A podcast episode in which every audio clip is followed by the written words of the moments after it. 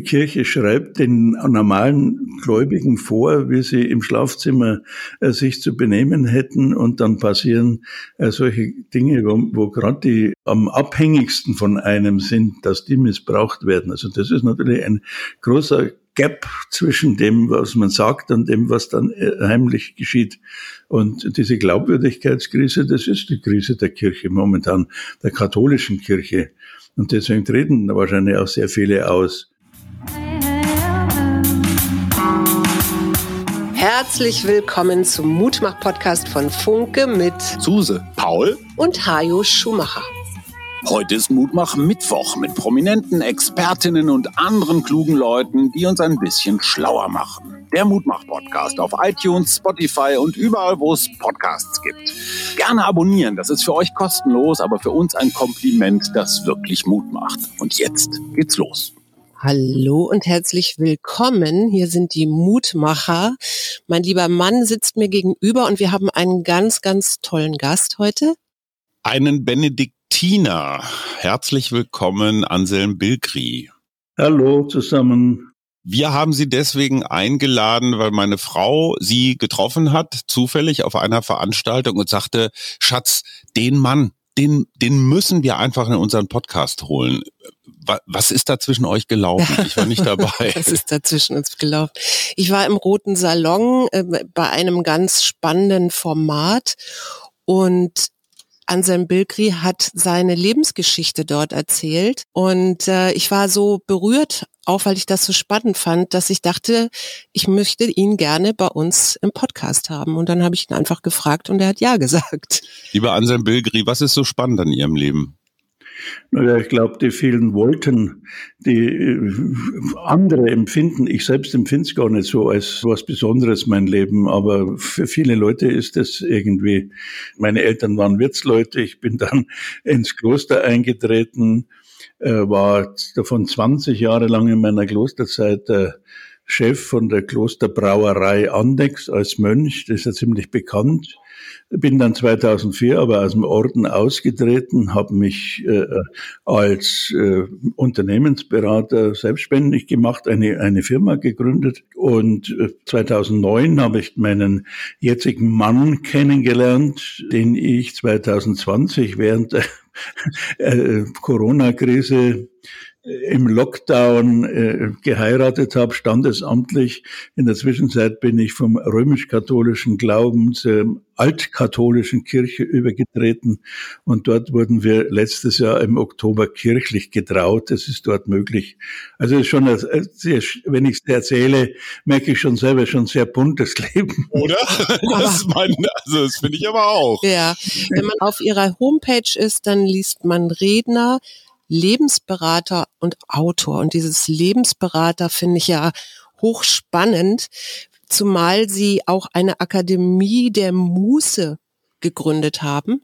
Ja, das hängt zusammen mit äh, die Muse, lateinisch Otium, das ist ja etwas, was man glaubt, dass Mönche haben, aber in der Benediktsregel steht drin, Otiositas est inimica anime, also der Müßiggang ist der Feind der Seele. Mönche sollten immer was zu tun haben und wenn sie nichts zu tun haben, sollen sie wenigstens lesen.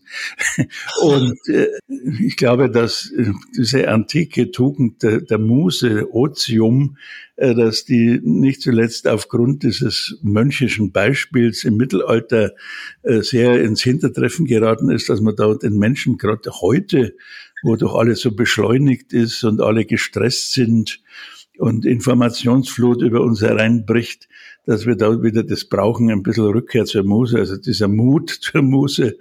Oder wer traut sich denn heute noch zuzugeben, dass er mal faul war? Am Wochenende. Man muss ja immer irgendwie, und, und wenn es Freizeitstress ist, den man braucht. Ne?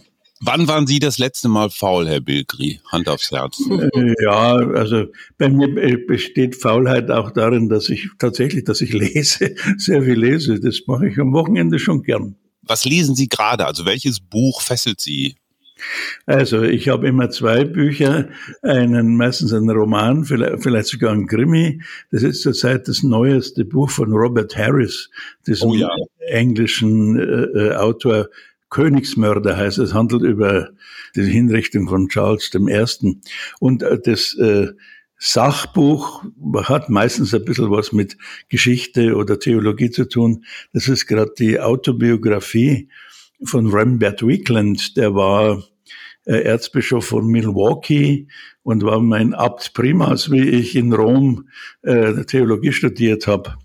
Und der ist ja 2002 dadurch äh, weltweit bekannt geworden, weil er wegen seines homosexuellen Partners äh, erpresst worden ist. Und das schreibt er ganz offen in dem Buch. Und das berührt mich persönlich sehr. Erstens, weil ich ihn kannte und immer sehr geschätzt habe. Und zweitens, weil er so als einer der liberalen Bischöfe in Amerika galt. Sie wurden 1980, da waren Sie so 26, 27, vom legendären äh, Kardinal Ratzinger zum Priester geweiht. Warum entscheidet sich ein junger Mann ins Kloster zu gehen? Und wussten Sie damals schon, dass Sie schwul sind?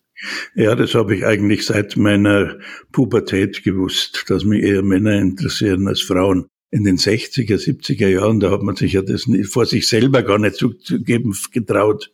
Mhm. Äh, und äh, ich war natürlich äh, etwas religiös angehaucht, zwar nicht durchs Elternhaus, aber weil ich selber halt äh, als Ministrant äh, aktiv, also Messdiener aktiv war, mir hat vor allem Liturgie interessiert. Ich glaube, das kommt auch den Schwulen etwas entgegen, diese katholischen Gewänder und Prozessionen und feierliche Liturgie. Ein bisschen ist man da auf der Bühne und kann sich umkleiden und, und äh, ein Freund von mir sagt, wir Schwulen, wir sind alles Elstern. wir lieben das, was glitzert. das ist natürlich ein Klischee, aber ein bisschen stimmt schon. Und äh, ich glaube auch schon, dass das mit, mit eine Rolle spielt, dass also der Anteil der Homosexuellen am, am katholischen Klerus äh, größer ist als in der Gesamtbevölkerung. Also heute ist es ja nicht mehr so, aber in den äh, noch bis in die 80er Jahre war das ja ein toller Beruf, hoch angesehen als Lediger. Das heißt, man durfte gar nicht heiraten. Also man konnte dann dort ganz legitim ohne eine Ehefrau Karriere machen. Und ich glaube, dass das deshalb viele Homosexuelle, die so eine religiöse Ader hatten, auch angezogen hat. Aber war das auch so ein bisschen Schuldgefühl? Sie sagen 60er, 70er Jahre, da war Schwulsein nun alles andere als äh, gesellschaftlich akzeptiert. War das auch so ein bisschen, ja, eine Flucht vor der Gesellschaft, dass Sie in dieses Priesteramt gegangen sind? Ja, könnte schon, schon sein, aber eigentlich, äh, ja, man, wo flieht man denn hin? Wissen Sie, man nimmt ja immer sich selbst mit. Das ist die größte Erfahrung im Kloster. Wenn man meint, man kann da vor den Problemen des Lebens fliehen, dann merkt man plötzlich, die sind auch in einer so konkreten Gemeinschaft, wenn man da auf engstem Raum zusammenleben muss, auch da. Also man entkommt dem nicht dass man sich mit Mitmenschen äh, auseinandersetzen muss und mit deren Meinungen und deren Eigenheiten und äh, also das täuscht einem, aber vielleicht hat es wirklich damit was zu tun. Also mich hat ja vor allem äh, das Benediktinertum gereizt. Ich bin geschichtlich sehr interessiert. Das ist der älteste Orden der Kirche. Man trägt nach wie vor ein Ordenskleid, ein Ordensgewand, den Habit und äh, diese feierliche Liturgie, die dort üblich ist, also das gemeinsame Gebet, dass man mit, miteinander spricht und relativ formal geht's dazu, vom Essen bis zum Beten und, und das hat mich angezogen. Also wenn man das als Flucht bezeichnet, ja, aber ich war ja dann fünf Jahre lang äh, Kaplan, also Jugendseelsorger hier in, in, in der Münchner Stadtmitte, bevor ich nach Andex kam. Und da habe ich alle alle Probleme, die ein normaler Seelsorger mitbekommt, auch mitbekommen und mich darum kümmern müssen. Und als Sie ins Kloster eingetreten sind, haben Sie dann relativ schnell gemerkt, es gibt auch andere Homosexuelle da oder waren Sie quasi mit Ihrer Neigung für sich allein? Nein, ich habe schon gemerkt, dass es da, da gab es einen älteren Mönch bei uns, der, äh, von dem also das Gerücht ging innerhalb und außerhalb des Klosters, dass der, der das ganz bunt treibt, aber an mir ist das irgendwie vorbeigegangen. Also es hat mich weder bestärkt noch abgeschreckt. Ich hab, bin die ersten Jahre im Kloster da äh, so schlafwandelnd durchgegangen. Ich habe ja auch in Rom studiert, in Sant'Anselmo, das ist das Kolleg der Benediktiner. Und da ging es auch rundum, gab es da immer wieder äh, Kontakte von inter, interna sogar international zwischen den verschiedenen äh, Mönchen und etliche sind ausgetreten. Einer hat uns sogar mal eingeladen nach seinem Austritt äh, in eine naheliegende Wohnung in Rom, wo er dann mit seinem Lebensgefährten zusammengezogen ist. Also das habe ich alles mitbekommen und erlebt, aber ich bin da ja, heute sage ich, ich habe da so innerlich gelächelt und bin da so traumwandlerisch durchgegangen. Also es war jetzt nicht so, dass ich da überhaupt keine Kontakte hatte, aber ich habe das nie als Gefährdung für meinen, für meinen persönlichen Weg als Mönch gesehen. Das kam dann erst eben 30 Jahre später. Wo war da Ihr Erweckungserlebnis? Also Sie sind ja 2004 ausgeschieden, auch wegen einer zunehmenden Entfremdung vom Gemeinschaftsleben nicht in die klösterliche Gemeinschaft mehr zurückgekehrt, ja? Also wo war da Ihr Erweckungserlebnis und wo war auch der Bruch mit dem Zölibat letztendlich? Erweckungserlebnis würde das gar nicht so es war nicht so plötzlich. Es kam dann allmählich. Also äh, dieser Bruch, äh, diese Entfremdung kam natürlich auch mit, mit dem Job, den ich gemacht habe, zustande. Ich war ja Wirtschaftsleiter des Klosters und hatte äh, Kontakt nach draußen, alle möglichen. Ich war über, überall aktiv, also bei den Wirtschaftsverbänden. Das ging los beim Bauernverband, über den Brauerbund, Gast, Hotel- und Gaststättenverband. Andex ist ja auch so alles. Ne? Ja. Und äh, da hatte ich einfach viele Kontakte und mir ist das einfach immer zu eng geworden dann im Kloster. Da war so eine, ja, so eine Klein-Klein-Mentalität auch bei den Mitbrüdern. Und es war natürlich auch eigenartigerweise, wir hatten damals äh, sehr viel Nachwuchs im Kloster, also viele junge Leute, die glaube ich, also das ist jetzt meine eigene, äh, sicher sehr subjektive Meinung, auch wegen der Bekanntheit, die wir hatten durch mich, durch meine Aktivität, die da angezogen worden sind. Und gerade die jungen Leute haben mir dann ein bisschen das Leben schwer gemacht. Das war so diese, äh, diese Entfremdung. Zum ersten Mal hatte ich ja schon in den äh, Ende der 80er Jahre einen Gast im Kloster kennengelernt, mit dem dann doch so eine ja fast zweijährige, wie wir heute sagen, Fernbeziehung gelaufen ist. Also und mhm. ab da ist es mir dann eigentlich immer bewusster geworden, aber richtig heftig erst eigentlich so im, in den ersten Jahren äh, des neuen Jahrtausends, also 2001, 2002 wo ich dann auch wirklich zu meinem Abt gegangen bin und gesagt habe, also es kann sein, dass ich dann weggehe. Ja. Also ich stelle mir das richtig so, ähm, so zwei Seiten oder zwei, wie sagt man, ein Teufelchen und ein Engelchen sitzen oben auf ihren Schultern und der eine sagt hier Zölibat, Tradition, Spiritualität oder und auf der anderen Seite ist da so ein neuer Impuls, der sagt, ja, aber Leben, Herz, Liebe, weiß ich nicht, Sexualität, äh, Ehrlichkeit. Ehrlichkeit, ja. Ich glaube schon, dass das äh, auch tatsächlich so ist, dass man da hin und her geht. Ich habe es ja selbst so erlebt. Also am Anfang hat man immer das Gefühl, naja, das geht schon, so heimlich kann man das äh, ja, so leben. Es ist ja lustig, ich bin eigentlich nie so in die Szene gegangen. Also ich habe weder, weder Saunen noch äh, Lokale oder Darkrooms äh, besucht, sondern das waren immer so Begegnungen, die ich so entweder im, Kloster mit Gästen hatte oder, oder wo ich andere Eigenartigerweise habe ich zwei oder drei andere Ordensleute von anderen Orden, also einen Jesuiten und einen Franziskaner kennengelernt, mit dem ich dann auch äh, äh, ja, zeitlang Kontakt hatte und, und dann gemeinsame Urlaube gemacht habe. Das war natürlich schon immer eine Auseinandersetzung, weil die hatten ja alle dasselbe Problem. Also ich weiß nur einen äh, diesen Franziskanerpater, der hast denn du keine Probleme mit deinen Gelübden. wenn, wir da, wenn wir da das bunt miteinander treiben, dass er, nein, wer das trennt äh, vor seinem eigenen. Und bei mir ist dieses Trennen eigentlich immer schwieriger geworden.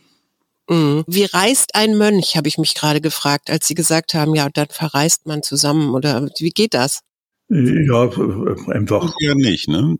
Nee, und viel Geld ja eigentlich auch nicht, ne? Weil sie haben ja das, das Kloster hat ja das Geld oder das. Ja, aber man geht dann zum Abt oder sogar zum Zellerar, das ist, war ja meine Aufgabe im Kloster, und bekommt dann das Urlaubsgeld. Und das ist ja, das ist auch jetzt nicht so festgelegt, sondern äh, man sagt halt, was man machen will und wohin. Also in meiner klösterlichen Jugend, die ersten Jahre, da war es üblich, dass man in andere Klöster gegangen ist in Urlaub.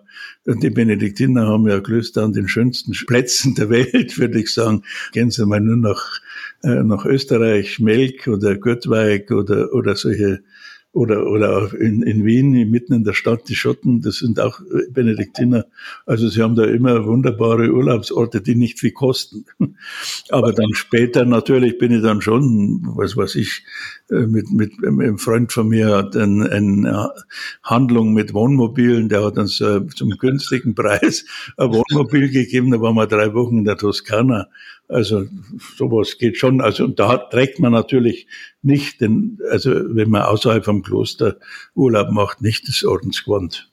Wenn Sie Ihren Chefs damals gesagt hätten, ich will zum Christopher Street Day nach Berlin, kann ich da mal ein bisschen Geld für haben? Was hätten die gesagt? Also unser Abt hat gesagt, äh, wenn du dir das einfach mal anschauen willst, um, äh, um zu sehen, wie es zugeht, äh, dann hat er gesagt, naja, dann drücke ich beide Augen zu, äh, weil er dann einfach blauäugig wie er war, also nicht gedacht hat, dass das, äh, dass das so die, die innere Sehnsucht eines heimlich Schwulen ist. Das sind jetzt so die etwas unterhaltsameren Komponenten, aber ich sehe ich sehe da einen großen, großen Konflikt, der auch gesamtgesellschaftlich global nicht gelöst ist. Gerade die katholische Kirche tut ja so, als ob es Homosexualität quasi nicht gibt, auf jeden Fall nicht in ihren Reihen. Und äh, sie zeigen durch ihr gelebtes Leben, dass es das natürlich gibt.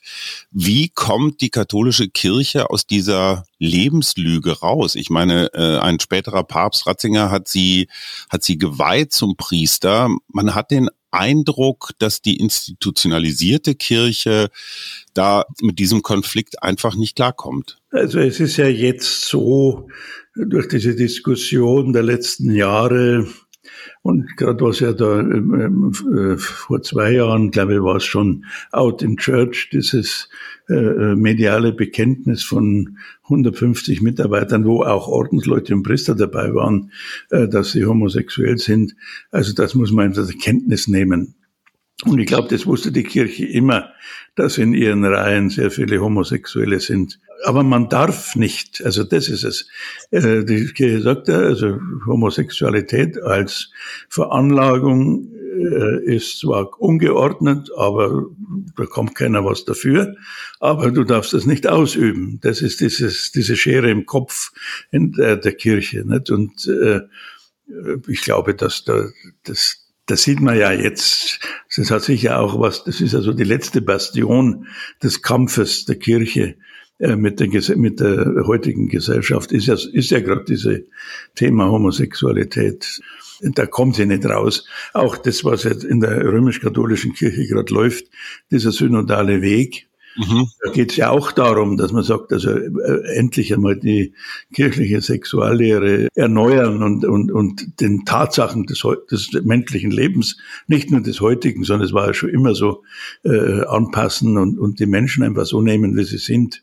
Und wir haben ja aber immer noch dieses Zölibat. Ja, und wir mhm. haben eine Tradition, darauf beruft es sich ja auch oder beruft sich die Kirche ja auch. Was muss sich denn da ändern? Weil ich meine, vielleicht ist die Tradition ja auch ganz gut, aber eben mit Einschränkungen. Also ich würde dafür plädieren, wenn jemand den Zölibat leben will, äh, dann soll er das tun, der soll freiwillig sein, aber nicht, äh, gibt ja auch im, im, im evangelischen Bereich äh, Pfarrer, die also nicht, oder Pfarrerinnen, die einfach nicht verheiratet sind und einfach sagen, mein Job erfüllt mich so, dass ich also keinen Lebenspartner brauche. Aber äh, die, die, der Großteil der Menschen äh, also will ja eine, eine ja, Sexualität leben, aber auch einen, viele wollen eben einen festen Partner, zumindest für eine gewisse Zeit. Und, äh, und ich denke, das, da wird sich die Kirche, wenn sie überhaupt noch Nachwuchs haben will, äh, also ändern müssen. Der Zölibat ist ja, Sie sagen es zu Recht, ist eine reine Traditionssache. Also da gibt es keine, keine anderen Argumente, als das ist jetzt seit 2000 Jahren das Ideal und vorgeschrieben ist es ja erst seit 1139. Mhm. Und es gibt ja noch einen zweiten Punkt, den ich bei der katholischen Kirche zumindest auch immer so ein bisschen noch vermisse.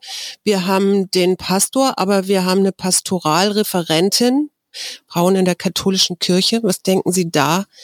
Muss sich da die Kirche nicht auch öffnen oder? Wann gibt es die erste Päpstin? Genau.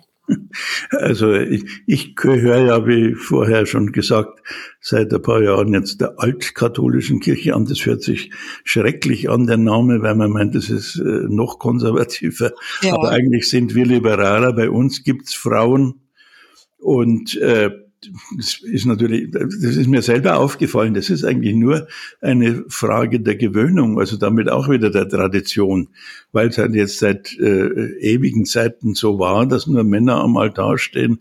Deshalb können sich das viele, vor allem natürlich die alten Männer im Vatikan nicht vorstellen, dass da Frauen auch ja eine Gemeinde leiten und Gottesdiensten äh, vorstehen und zelebrieren da ist es ja noch am stärksten. Das sagt ja sogar der Papst selber, also der Johannes Paul II., der das damals ja ganz strikt untersagt hat, jede, jede Diskussion über dieses Thema, der sagt ja selber, das ist ein reines Traditionsargument, das dahinter steht. Also nur weil es immer so war, das war ja früher wahrscheinlich genauso bei, äh, im 19. Jahrhundert, dass man sich eine äh, Professorin nicht vorstellen konnte oder eine Studentin, und heute ist ja das das Normalste von der Welt. Also das heißt, das ist ja oft nur so, wir sind das nicht gewohnt und wir kennen das nicht und dann sind wir dagegen und trauen uns nicht, äh, ja, eine Änderung vorzunehmen.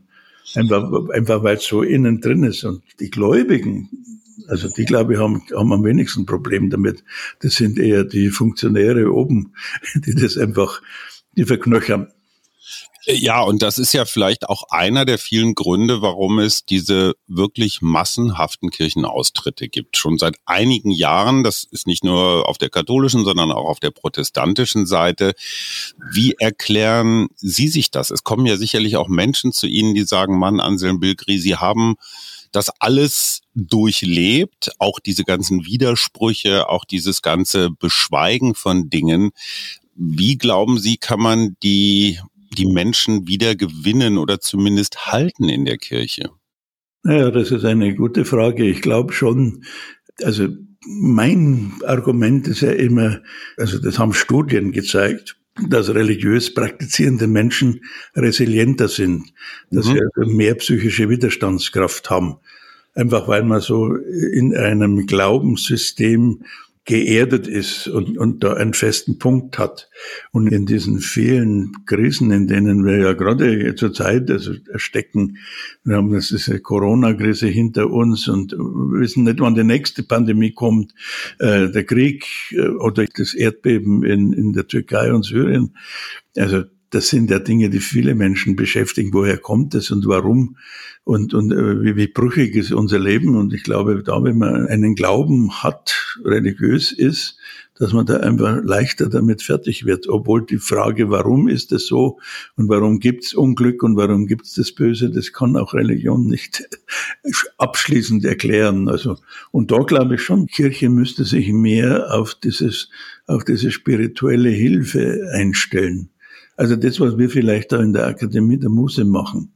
Mhm. Es gibt ja so einen evangelischen Theologen, der sagt, das eigentliche Ziel oder das, das Prä von Religion und von Glauben ist, dass man mehr Gelassenheit bekommt. Mhm. Mhm. Und mir persönlich geht's schon, dass ich jetzt, im, natürlich hat es auch jahrelang gedauert, persönlich äh, gelassener wirke. Wir haben übrigens von der von unserer Akademie der Muse eine Veranstaltungsreihe, die findet hier in München in einem Café statt. Da sagen wir, äh, das gibt einen Diskurs äh, zur gelassenen Lebensführung. Also reden wir auch so wie eben jetzt hier am Podcast mit einem Gast zu zweit äh, über wie er denn so das Leben gelassen hinnehmen kann. Da war der letzte, der letzte Gast war die Luise Kinsey, also diese bayerische Kabarettistin. Das glaubt man gar nicht, dass auch ein, ein Kabarettist, der eigentlich so von der Aufregung über gewisse Dinge lebt, äh, dass der auch sagt, na ja, Gelassenheit ist das Wichtige im Leben. Geben Sie mal ein bisschen Lebenshilfe für einen nicht immer gelassenen 58-Jährigen. Ich frage für einen Freund. Äh, was sind so die drei, was sind so die drei wichtigsten Hinweise, die jemand mit ihrer Lebenserfahrung einem ein klein wenig jüngeren Mann geben kann? Wie kommt man in die Gelassenheit? Ja, irgendwie eine spirituelle Aktivität, also ob sei es jetzt Meditation, das kann auch Yoga sein oder irgend sowas, äh, wo man auf jeden Fall über diesen Alltagsstress äh, hinwegkommt. Das sollte man sich aneignen. Dann bei mir ist es halt auch wirklich auch religiöse Praxis, Erfahrung, würde ich auch sagen. Also einfach das, was im Leben so andere erfahren haben, das immer wieder so sich zu Augen führen auch. Und gute Gespräche mit Freunden. Gibt gerade auch wieder dazu eine Studie, dass tatsächlich fürs, für ein gutes, gelassenes Altern oder Altwerden das Allerwichtigste sind tatsächlich Freunde. Und dieser Austausch, ähm, ja, und Aktivitäten natürlich auch und gutes Essen und so weiter, aber vor allen Dingen Freunde, also soziale Beziehungen. Ja, das, die vielleicht nicht immer einfach sind, aber die man immer in Gelassenheit auch immer wieder äh, von, von, von Spannungen runterführen kann. Nicht? Also, ja. Was würden Sie sagen, was ist wirklich wichtig im Leben? Es gibt einen äh, katholischen Religionsphilosophen, der war sehr bekannt, Romano Guardini, mhm. er ist so in den 70er Jahren gestorben. Der sagt einfach Annahme dessen, was ist also Akzeptanz? Ja, Akzeptanz. Also natürlich heißt es jetzt nicht Gleichgültigkeit, also irgendwie Wurstigkeit, sondern heißt positives, aktives Annehmen dessen, was ist. Also es gibt ja dieses berühmte, schöne äh, Gebet um Gelassenheit, das kann man aber auch als Atheist sprechen. Also Gott, gib mir äh, die Kraft zu ändern, was zu ändern ist, gib mir die Gelassenheit, das hinzunehmen, was ich nicht ändern kann und drittens, gib mir die Weisheit, das eine vom anderen zu unterscheiden. Also diese, diese Kraft, diese Weisheit des Unterscheidens zwischen dem, was, wo, wo ich mich dagegen stemmen muss und so dem, wo ich eben sagen, na, da muss ich jetzt halt so hinnehmen. Äh, das ist eigentlich das, was, was glaube ich, das, das Leben lebenswert macht. Es hört sich auf jeden Fall nach einem guten Fluss an. Also wenn ich in diesem Gleichgewicht bin oder sage, okay, einige Sachen kann ich nicht ändern und andere schon. Ja. Herr Bilgeri, ich habe in einem, ja, vielleicht spirituellen Kontext für mich mal vor ein paar Jahren rausgefunden, dass mein wichtigster Wert Integrität ist. Also dass äh, ja vielleicht so der Gleichklang von von Reden und Handeln und Denken. Ein Thema unangenehm, aber ich glaube, das muss man ansprechen. Die katholische Kirche hat da einen Teil an Integrität verloren, indem die ganzen Missbrauchsfälle, die ja nun weltweit aufgetaucht sind, ja, die werden, hat man zumindest als Außenstehender das Gefühl, irgendwie so, naja, weggemuschelt. Es wird auf Zeit gespielt. Es wird mit irgendwelchen komischen Gutachten gearbeitet, hierum, darum da kommt bei mir jedenfalls ein großer Zweifel an der Integrität der Kirche auf. Wie sehen Sie das? Naja, ich glaube, das ist ja gerade das, das Problem. Nicht? Die Kirche schreibt den normalen Gläubigen vor, wie sie im Schlafzimmer äh, sich zu benehmen hätten und dann passieren äh, solche Dinge, wo, wo gerade die am abhängigsten von einem sind, dass die missbraucht werden. Also das ist natürlich ein großer Gap zwischen dem, was man sagt und dem, was dann äh, heimlich geschieht. Und diese Glaubwürdigkeitskrise, das ist die Krise der Kirche momentan, der katholischen Kirche. Und deswegen treten wahrscheinlich auch sehr viele aus. Äh, auf der anderen Seite, ich, es treten natürlich die aus, die sagen, ja, es gibt mir sowieso nichts mehr. Also ich habe mich schon seit Jahren entfremdet. Aber ich, ich, ich glaube, dass jetzt in Zukunft auch die austreten werden, die also eigentlich engagiert sind, weil sie sagen, also es passiert einfach nichts. Das mhm. bleibt, das bleibt auf der Stelle stehen, weil das, was gerade in der katholischen, in der deutschen römisch-katholischen Kirche geschieht, es ist ja eigentlich diese Aufarbeitung dieser systemischen Ursachen für diesen Missbrauch. Also der Mangel an Integrität, dass man wieder, dass man zurückkommt zu dem, dass Reden und Tun übereinstimmt und wenn man halt einfach weiß, Menschen sind sexuelle Wesen, dann muss man das akzeptieren und kann nicht einfach sagen, das darfst nicht und das geht nicht. Und, äh, und das sucht sich natürlich dieses Ventil, dass gerade diejenigen, die abhängig sind von einem, dann da, äh, äh, also dann dran glauben müssen. Und ich, das ist für mich auch ein, eine Ursache für überhaupt für den Missbrauch. Diese Nicht-Wahrnehmen der menschlichen äh, ja, Eigenschaft Leib und Seele gehören zusammen. Würden Sie dafür plädieren, dass in der Diözese München zum Beispiel oder auch in Köln oder in anderen die Verantwortlichen sich jetzt mal unterhaken und sagen, komm, jetzt mal alles auf den Tisch, schonungslos, keine Verschleppungsstrategien mehr, keine Verschleierungsstrategien mehr, also einmal alles raus? Also in München habe ich schon den Eindruck, dass das passiert äh, mit diesem unangenehmen äh, für, die, für den Bischof ja. Ähm, Kardinal Marx und sogar für, für Josef Ratzinger als Papst höchst unangenehmen Gutachten, das da vor, vor einem Jahr äh, aufgelegt wurde. Also da, da sehe ich schon ehrliches Bemühen, aber natürlich gibt es auch viele Bischöfe, unter anderem den Kardinal Wölki, die sagen, na ja, also die sind halt Ausrutscher von Einzelnen, aber die haben mit dem System als solches nichts zu tun. Äh, und, und die, man versucht es halt dann einfach so äh, ja, auf der einen Seite hat man es natürlich jahrelang versucht zu vertuschen und äh, unter der Decke zu halten. Und jetzt sagt man, ja, das, da, da kann aber die Kirche nichts dafür, sondern da ist einer sündig geworden. Und da muss man halt dazu kommen, das zu sehen, dass da schon die gesamte Sexualmoral, diese Einstellung dazu mit Zölibat und mit Männerbündnis und, und Frauen haben nichts zu sagen, dass das alles zusammenhängt damit, dass das äh, äh, ermöglicht wird. Mhm. Ja, ich stelle immer gerne am Ende eine Frage allen. Mhm. Und zwar, was macht Ihnen Mut? Was mir Mut macht, ist einfach, dass äh, ja, ich treffe viele Menschen, die eigentlich äh, trotz dieser vielen Dinge, die uns bedrücken, trotzdem positiv in die Welt hineinschauen und gehen und einfach anpacken und was tun. Also ich denke, allein wenn ich meine Gemeinde, da die altkatholische München anschaue, wir haben äh, äh, Kirchenasyl, wir sagen einfach, wir machen das und äh, dann werden wir mit den Menschen geholfen. Also das passiert und ich finde es toll, dass wir uns nicht alle so von diesen äh, von dieser Informationsflut schlechter Nachrichten so runterziehen lassen, sondern das Leben geht weiter. Eine letzte Frage von mir. Sie sind ja auch Lebensberater, was ich eine ganz großartige Jobbezeichnung finde. Wenn Menschen zu Ihnen kommen, was würden Sie sagen, ist so das Hauptproblem, was vielleicht alle gemeinsam haben? Oder gibt es da überhaupt eins? Ja, also das alle gemeinsam haben, äh, würde ich jetzt nicht, äh, würde ich jetzt nicht sehen. Aber es ist schon das, was Sie so mit Integrität, glaube ich, angesprochen haben, dass jeder merkt, es ist im eigenen Leben immer eine Kluft zwischen dem, was ich eigentlich möchte und dem, was ich dann wirklich tue. Also zwischen dem äh, Reden und dem Tun. Und das ist, ist dann, hat dann was mit Verlogenheit zu tun und das merkt man. Äh, mir geht's genauso und ich muss mich eigentlich an der Nase packen und irgendwas machen, dass das nicht der Fall ist. Und das fällt aber vielen schwer.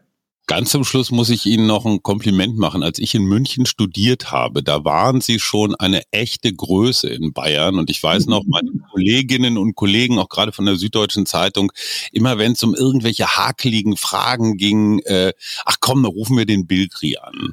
Also Sie haben mein Leben durchaus auch begleitet. Und äh, dafür ganz herzlichen Dank. Ja, gerne. Das war aber immer, ich habe ich hab gesagt, warum äh, zu den Ihren Kolleginnen und Kollegen auch, auch vom, vom Hörfunk oder vom, vom Fernsehen, wenn da gab es noch keine äh, Privatsender, dann haben gesagt, warum, warum fragt ihr mich? Da gibt es in München Domkapitularium, Pressesprecher. Dann haben gesagt, ja, aber die sagen nie das, was sie eigentlich, sie reden nie offen, sondern immer nur für die Institution. Und ich habe immer gesagt, nein, ich rede das, was ich denke. Ganz recht herzlichen Dank für dieses schöne Gespräch. Ich wünsche Ihnen noch ganz viele Menschen, die Ihre Muße-Akademie besuchen und lernen wieder, wie sie mehr ins Gleichgewicht kommen, wie sie Muße leben können. Ganz herzlichen Dank. Das war Anselm Bilgri, ein Mann, der den Glauben lebt und äh, das auf seine ganz eigene und bezaubernde Art und Weise hingekriegt hat. Vielen Dank, Herr Bilgri. Ja, vielen Dank für dieses schöne Gespräch. Gerne. Das war der Mutmach-Podcast von Funke. Jeden Montag, Mittwoch, Freitag ganz frisch. Unterstützt uns bei steady.fm, folgt uns auf Instagram oder hinterlasst gerne eine nette Bewertung. Wir hören uns.